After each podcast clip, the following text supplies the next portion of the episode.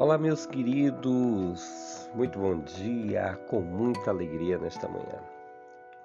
Hoje nós iremos falar da ressurreição de Cristo. Glória a Deus. Hoje é um dia para você se alegrar.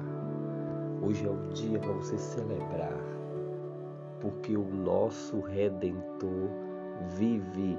Ele venceu a morte os inimigos acharam que ele teria morrido, mas como ele prometeu, sendo filho de Deus, ele ressuscitou ao terceiro dia. Estes registros bíblicos estão no Evangelho de Mateus, capítulo 28, em Lucas, capítulo 24 e aqui em Marcos 16, que nós vamos meditar alguns versículos, que diz assim: e passando o sábado, Maria Madalena, Salomé e Maria, mãe de Tiago, compraram aromas para irem ungí-lo, segundo a tradição dos judeus. E no primeiro dia da semana foram ao sepulcro de manhã cedo, ao nascer do sol. E diziam umas para as outras: Quem nos revolverá a pedra da porta do sepulcro? E, olhando, viram que já a pedra estava revolvida e era muito grande. E entrando no sepulcro, viram um jovem assentado à direita, vestido de uma roupa comprida e branca, e ficaram espantadas. Porém, ele lhe disse: Não vos assusteis, buscai a Jesus, o Nazareno, que foi crucificado. Já ressuscitou, não está aqui, eis aqui o lugar onde o puseram. Glória a Deus. Imagine o espanto e a alegria daquelas mulheres que foram ali e tiveram a surpresa porque elas viram quando colocaram o corpo do Senhor ali que foi solicitado por José de Arimateia. E elas planejaram no domingo ir lá, né, limpar o corpo, cuidar, como era a tradição dos judeus, principalmente o corpo do Senhor, a pessoa mais importante que já esteve neste mundo.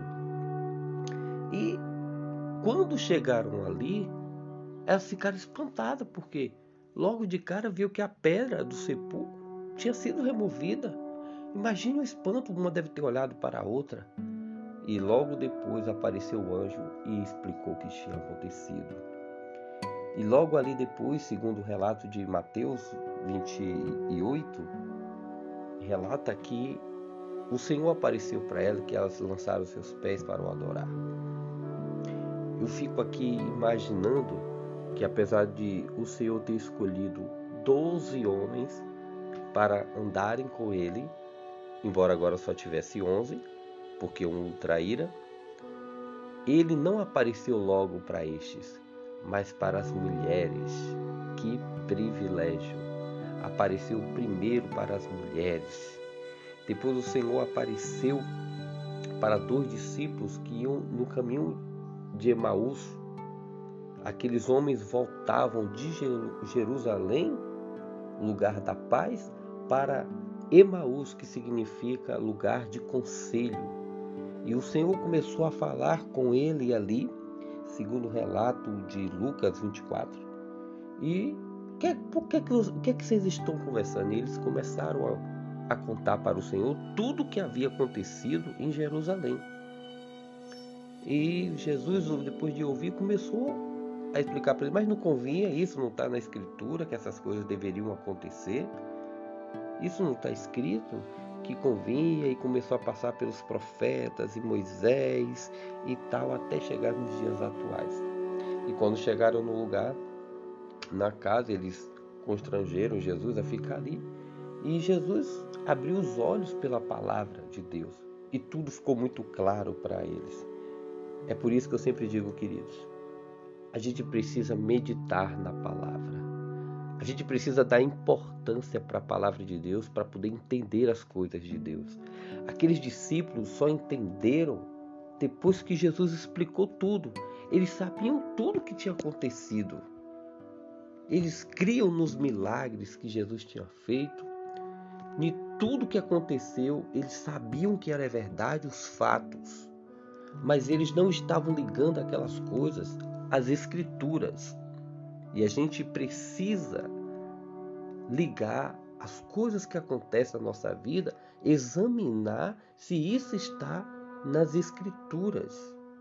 Aqueles homens voltavam de Jerusalém, quer dizer, praticamente eles era como se eles tivessem desistido de andar com Jesus, de buscar conhecimento do Senhor. Agora ia buscar conselho em um lugar onde talvez as pessoas não, não iam falar a favor. Jesus apareceu para eles ali. E olha só, quando a gente está lá meditando em Mateus 24, diz que depois que Jesus se assentou à mesa e partiu o pão, depois de ter falado tudo aquilo para ele, diz que os olhos deles foram abertos. E depois Jesus desapareceu. E diz a Bíblia que depois que eles ficaram tão alegres que eles caíram na real que tinha acontecido, eles na mesma hora levantaram e voltaram para Jerusalém, voltaram para o lugar de paz. Meu querido, minha querida, hoje é um dia para você se alegrar. Hoje é um dia para você celebrar a ressurreição do Salvador. Mas eu quero também fazer um convite aqui para você que está ouvindo essa mensagem. É hora de você voltar para Jerusalém. É hora de você voltar para a presença de Deus. É hora de você buscar a ter paz, comunhão com Deus. Você que às vezes vai orar ou ia orar e não conseguir orar, não consegue concluir uma oração, não consegue achar um tempo, encaixar um tempo no seu dia para meditar na palavra de Deus. Você não consegue é, se encontrar em Deus. O Senhor quer lhe abrir os olhos, quer lhe abrir o entendimento, para que você relembre que Ele te ama e que Ele te quer.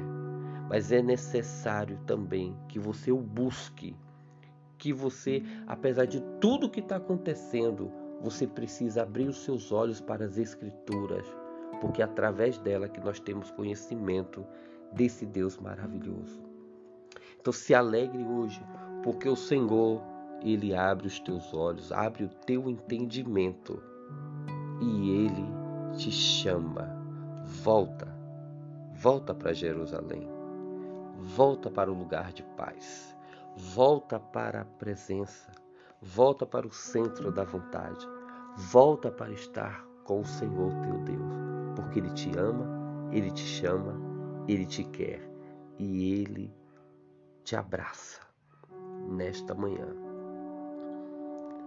Que o Senhor teu Deus te abençoe, te guarde, que Ele resplandeça na tua vida, te ilumine, te proteja, te dê a paz. E que você se alegre com Ele nesse dia, que Ele ressuscitou para que eu e você tenhamos vida, paz eterna.